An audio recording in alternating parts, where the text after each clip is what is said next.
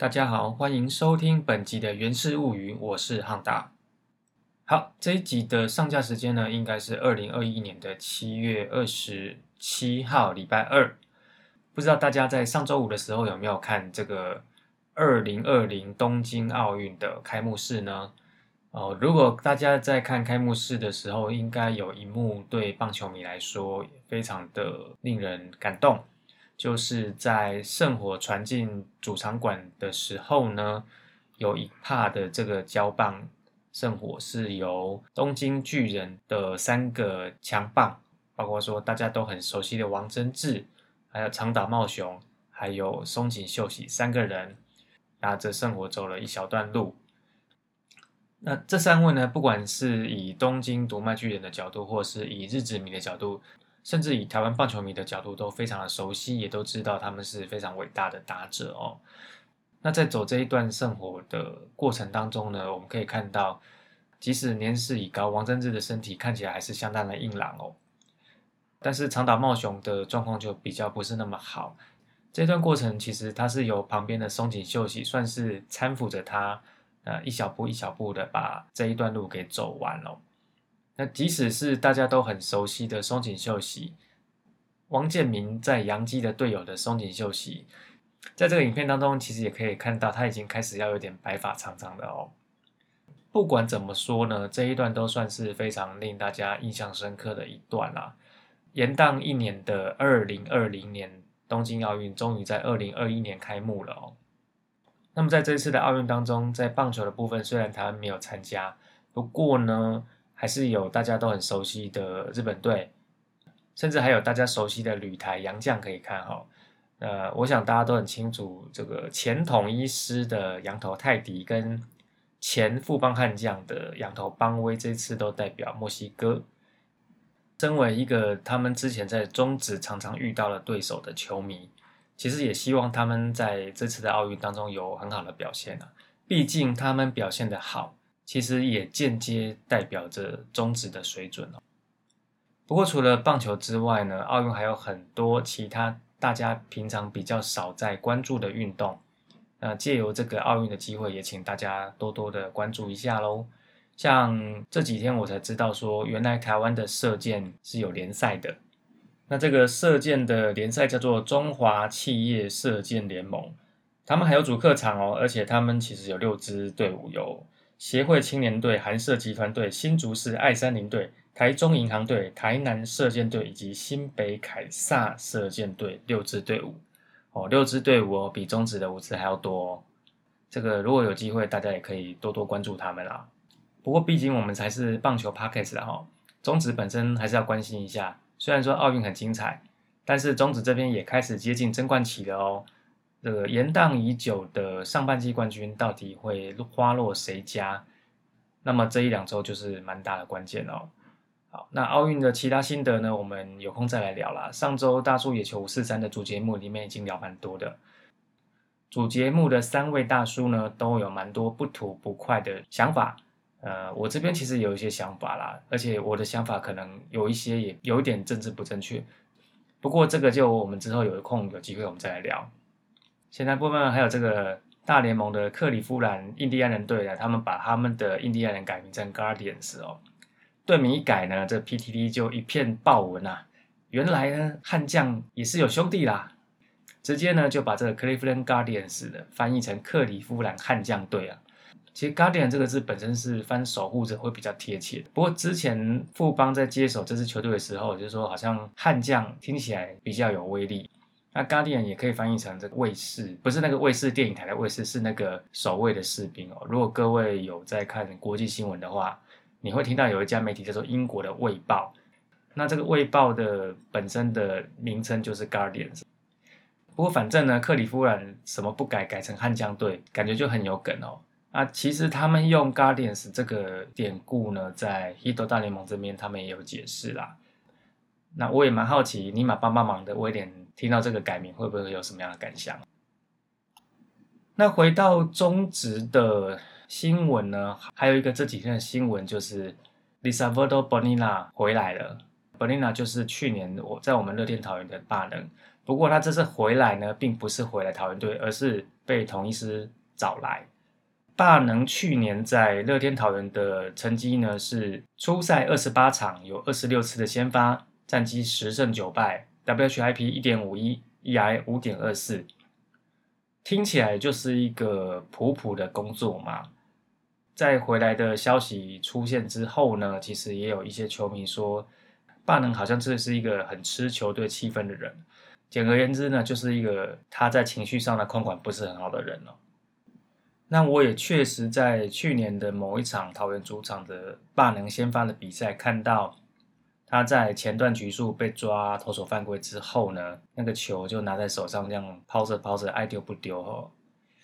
当下看到，确实是觉得这不应该是一个称职的先发投手应该要有的举动。不过老实说，针对于一些球迷说霸能很吃气氛，意思就是说好像不是那么一个沉稳的先发投手，或者是说不是一个那么好管控的先发投手，我倒不这么认为哦。因为其实，如果你去细看他去年在乐天桃园的投球数据来说呢，就算他再怎么样，他也是算还蛮任劳任怨，把教练团要求他吃下来的局数给吃下来。而且有时候啊，这个接受教练团的要求去把局数吃下来是硬吃的哦。一般大家都觉得说，先发投手七局一百球算是一个蛮称职的表现了。那我把这个一百球稍微放宽一点，放到一百一，因为有时候多解决一个打折，大概会多一些球数。不管七局一百球，他十几分，原则上他都算是进到一个先发投手要吃局数的要求。不过我们看一下霸能去年在乐天桃园的初赛，他总共有十场呢，投超过一百一十球，甚至最高的投球数有到一百三十球。而这十场一百一十球以上的投球数呢，有五场其实没有投完七局。那不满七局又投超过一百一十球，通常我们会认定说这个先发投手今天的状况可能不是很好。但是你就已经知道这个投手今天的状况不好了，你还是要求他投了那么多球，那解释就只有两种嘛，一种是我的牛棚投手真的都不行，比先发投手更糟糕。另外一种解释呢，就是反正你就是要在场上把这个东西给我收拾掉。如果说是前者的话，确实啦，我们去年的牛棚也是没有好到哪里去。那如果是后者的话呢，那就代表着教练团对于这个先发投手是不满意的。那如果你不满意这个先发投手三番两次这样的表现，你是不是就应该要找一个替代的更好的投手把他换掉？但是没有啊。你觉得他表现不好，你让他在场上耗费那么多的投球数，你还是一而再、再而三的用他。在去年的一些初赛记录，有一些比赛你光看就觉得那样的对应是蛮不合理的。比如说八月十四号这一天对中信兄弟霸能的先发，那一场虽然棒能是胜投了，不过他只投了六局，丢了一百三十球。那理论上呢，一个投手丢已经丢了八十九十球了，但是还可能还在第五、第四局、第五局，那你后面的牛棚是不是就应该要早早上？没有啊，你还是让他吃满六局，还是让他丢了一百三十球？这样的 case 也不是只有这一次哦，在九月三十号对富邦悍将一样是先发先发败投，六局让他丢了一百一十四球，这个好一点。十月七号对中信兄弟的先发，那场也是败投。五局让他丢了一百三十球，被打了十二支安打，丢了八分。你再怎么看，你就觉得说五局跟一百三十球不应该是一个一二号先发会同场出现的数字。当你失分那么多，自责分八分的时候，你其实你应该七早八早就要把它换上去了。当你一个先发投手在这一场会丢一百三十球的时候，通常是你要追求记录，你要追求完投。甚至是完封，甚至是五万打以上，比如说像今年的蒙威尔，可是不是他这一场他只丢了五局。那那我想我先不管霸能本身的情绪控管如何啦，今天要是我是一个先发投手，我被教练团这样用，我觉得我会不开心。而且如果只有一次就算了，类似的事情一而再再而三发生，就算是一个脾气再怎么好的投手，我可能也不会想要再待在这支球队。好了，虽然说不想要讲一些政治不正确的东西，但是一开头就讲了这么重哈。好，我们把话题转回来。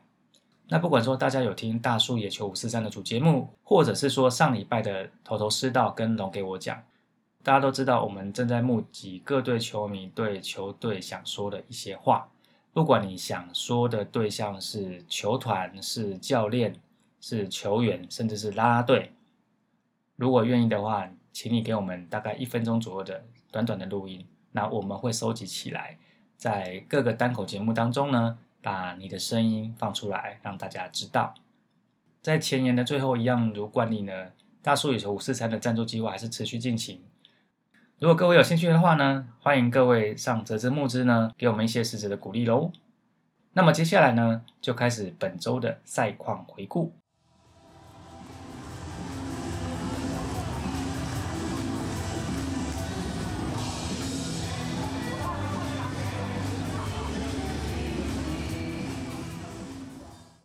那么接下来呢，就开始我们上周的赛况回顾喽。好的，上周呢，总共应该要打五场比赛，但是英语的关系呢，有一场英语联赛，所以只打了四场。那么这四场分别是七月二十号、二十一号在主场桃园，那七月二十三号英语联赛，七月二十四号在洲际，七月二十五号又回到主场桃园。首先呢，七月二十号这一场呢，我们以四比一输掉了，输给同一师。这一场同一次的先发投手是蒙威尔哈，他先发七局丢了九十五球，被打六次安打，一次的四坏球，一个三振，没有任何的折失分。桃园这边派出来先发投手是猛快哈，他丢了五局多，投了八十五球，被打五十安打，其中有一发全垒打，投出了两次四坏，还有七个保送，有四分的自责分。那猛快本身在这一场的比赛有点打摆子哦，他前三局就投的跌跌撞撞、摇摇晃晃，掉了四分。但是他在三局上被陈杰宪打了全垒打之后呢，怒飙五个三振，而且是连续五个三振哦，突然整个猛起来。呃，先发投手下场之后呢，这一场的后援算表现的还中规中矩哦。刘玉言呢，一局二十二球丢了一个四坏，有两个三振。王耀王耀宁呢，丢了一局。投出十四球，有一个三振。尤朝伟呢，后援两局丢了三十一球，有三个三振。那么这一场呢，四位后援投手完全没有被打任何的安打。在攻击的部分呢，得点圈的打击率是九之二。这场打击呢，打了三次的双杀打，运气比较背的是，在打完双杀打之后呢，就有长打出现，其中包括五局下杨家荣双杀之后呢，邱丹打来是二连打。七局下，秀秀打双杀打之后呢，朱一贤打了一支两安打。其他部分呢，在五局下的时候呢，杨红军先打了一支一两安打。邱丹从二垒冲回本垒的时候呢，被苏志杰一个传的很准的球给 take out，这个出局基本上是死到有剩哦。在九局下呢，我们其实是有反攻机会的哈。小胖林红玉拿到一个四坏球，那陈俊秀打一支一垒安打，可惜呢，接下来的朱玉贤打一个二垒的滚地球。郭彦文呢打一个捕手的飞球，然后邱丹打一个二垒的滚地球，把这个比赛结束掉。这一场比赛呢，陈俊秀有四支二的表现，邱丹呢有四支二，而且他今天的四支二都是二垒安打。不过呢，他也打了一支双杀打，而且本场比赛最后的一个再见的二垒滚地球也是他打的。手背的部分呢，在八局上的时候呢，朱一贤有一个飞球接杀苏志杰，那球也是接的非常漂亮。接下来隔天七月二十一号在桃园这一场的比赛，统一师以八比四击败乐天桃园。不过这一场比赛呢，因为下雨的关系，在六局下还没有打完时候就已经裁定结果了。这一场比赛如果要用一个简单的评语来讲，就是这一场比赛打的分数不够花。统一师的先发投手古林瑞阳呢，他先发五点一局投了七十九球，被打四支安打，包括两支全垒打，投出了一个四坏球，有四个三振。有两分的折十分。我们的派出来先发投手是张喜凯，先发三点二局丢了七十八球，被打七十三打，有三个四坏球，投出一个三振，但是有六分的自责分。先发投手的对比就是跌跌撞撞的张喜凯跟实力与球运兼具的古林瑞阳。那在后援的部分呢，刘源今天的状况就不太好了，他只丢了零点一局，被打一三打，但是有两个四十球。其他的阿 k i n 跟姐姐王一正就比较中规中矩。那进攻的部分呢，没有得点圈打击的数字，因为在打全垒打的时候，前卫打者都在一垒，并没有在得点圈上。全垒打的部分呢，就是四局下朱玉贤跟五局下林立他们各打了一支两分炮。那三局下的严红军跟四局下的林红玉各有一支深远的飞球被接杀，那两支飞球其实都是有机会变长打的。狮队今天的先发投手古林瑞阳，他虽然算是投的蛮有霸气的，我觉得那个球速啊都有出来，但是整场比赛乐天桃园这边并不是被压着打。其实如果这一场比赛六局下没有英语裁定，我觉得桃园这边的进攻是都还蛮有机会的。守备的部分呢，主要提到一个瑕疵，就是在一局下的时候，中外野手陈晨威传给捕手严红军的时候呢，这个传球有点失误了，那让一二垒的跑者多怕个垒包。接下来七月二十三号在洲际棒球场对中信兄弟的比赛英语联赛，隔天的七月二十四号一样在洲际球场面对中信兄弟，这一场的比分就是乐天桃园以十一比五击败中信兄弟。双方的先发投手呢，中信兄弟的德保拉先发了四点二局就丢了一百零九球，被打九支安打，投出了三个四坏球，但是他其实有八次三振哦。不过呢，他也有八分的折失分。乐天桃园这边的先发投手呢，霸凌爵先发五局丢了八十五球，被打八支安打，其中包括一发陈文杰的全垒打，投出了一个四十球，有四分的折失分。那在投手的部分呢，其实有一点靠着这个中信兄弟的德巴拉这一天有点大宕机哈，因为他在三局的时候状况很多，包括说他想要换球，但是并没有取取得主审的同意，就直接把球往场外丢，那这个就变成一个比赛进行球啊，突然就送我们的一个雷包哦。还有就是另外在一个处理内野滚地球的时候，他补位补的不够快，让本来应该是一垒滚地球的陈俊秀。变成了一支内野安打。不过我们先发投手霸凌爵其实也没有说好太多啦。他其实在这五局的先发过程当中，一直处理不了许基勇跟陈文杰，就没有办法解决他们。那这一场的牛棚倒是蛮威的哈，接手的后面四局总共只被打两支安打，而且其中上场的王一正呢，他在一局的投球当中连投了三个三振。打击的部分呢？亮点呢是今天的朱玉贤四支三，包括一发全垒打，然后陈晨威有五支三，林晨飞有五支二，邱丹四支二。不过在跑垒的时候也是有点瑕疵啦，在三局上林晨飞在冲本垒的时候呢，冲到一半变过了三垒之后一个滑倒，要不是兄弟的陈文杰在接球的时候也滑倒了，就是两个人同时在这个 play 滑倒，如果不是陈文杰也滑倒的话。那林晨飞这个跑垒可能会在垒间出局。五局上呢，郭永维打一支一篮打，他也是跑过头，死在一二垒之间。这个其实都是不应该出现的失误哦。说到郭永维呢，在三局上呢，他也是一个硬要触及的打席，结果被他点到三振哦，点到界外球变三振。这一场的得点圈打击呢，总共是有十八支八。在进攻的部分呢，还有三局上一个双盗垒得到了一分。然后还有一个亮点呢，就是朱玉贤的全垒打打破零的领域的关大元，中心兄弟的关大元连续三十一点一局无失分的记录，在这一天被朱玉贤的全垒打给打破了。接下来是七月二十五号回到桃园，就是这一周的最后一场比赛。这一场比赛的最终结果是乐天桃园以十二比三大幅度的击败了富邦悍将。富邦悍将的先发投手陈世鹏呢？呃，状况不太好。他先发了一点二局，丢了五十四球，被打了九支安打，包括一发全垒打，总共有六分的折失分。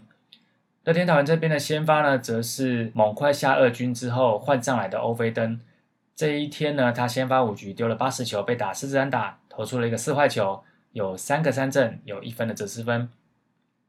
欧菲登下场之后，剩下的四局呢，都有牛棚接手。而牛棚在这四局当中只被打一次安打，没有任何的四死球。在进攻的部分呢，得点圈的打击是十三支七。这一天打击的亮点呢是林立有四支二，陈俊秀有四支三，朱玉贤有四支二，余德龙有五支三，林晨飞有二支二。然后呢，朱玉贤跟林晨飞各打一发全垒打。呃，朱玉贤呢是连续三场都有全垒打的表现，这一场比赛基本上怎么打都怎么顺哦。回到好几年前那个主场非常疼惜主场球队的感觉，在防守的部分呢，其实，在处理三局上王正堂的一个滚地球的时候呢，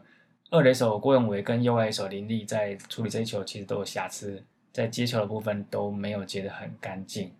不过陈举上这边有个亮点，就是欧菲登有抓到提前起跑的高效宇，让他在垒间出局。那这就是上周四场比赛的简单的战况。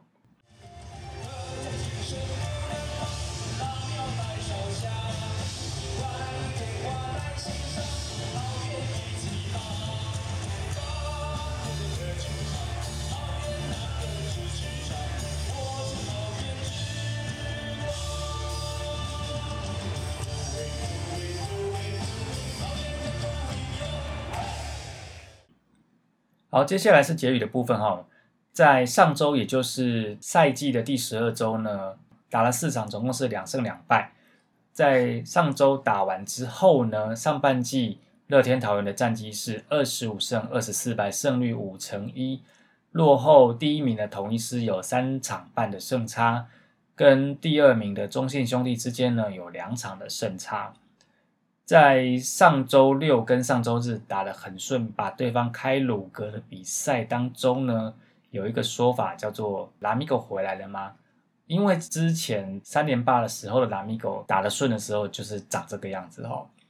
而上周几位打得比较好的选手呢，朱玉贤十三支八，其中有三发全垒打，然后拿到两个四坏球被三振一次。陈俊秀呢有十四支六，两个四坏球有四个三振。林立呢有十支四，四支安打里面爆发一发全垒打。那整个结语来说呢，打线算是醒了啦。那后援的部分也算是稳，但是后援的状况不知道能走多远。毕竟现在的好状况其实是之前休了八周的结果。适当的休养生息之后呢，大家的体力调应该都调回来，本来体力充沛的状况。但是在投手的部分呢，有好也有坏哦。这四场比赛呢，先发都没有人能够投进第七局，基本上都是靠牛棚把剩下的局数吃下来。那在这么依赖牛棚的状况之下，可以走多远，其实也不知道啦。四场打完，目前看起来呢，持续是好像还是有一个机会，好像还是有机会去接近上半季的季冠军。不过这个要看这一周同一师跟中信兄弟他们互相对战的状况。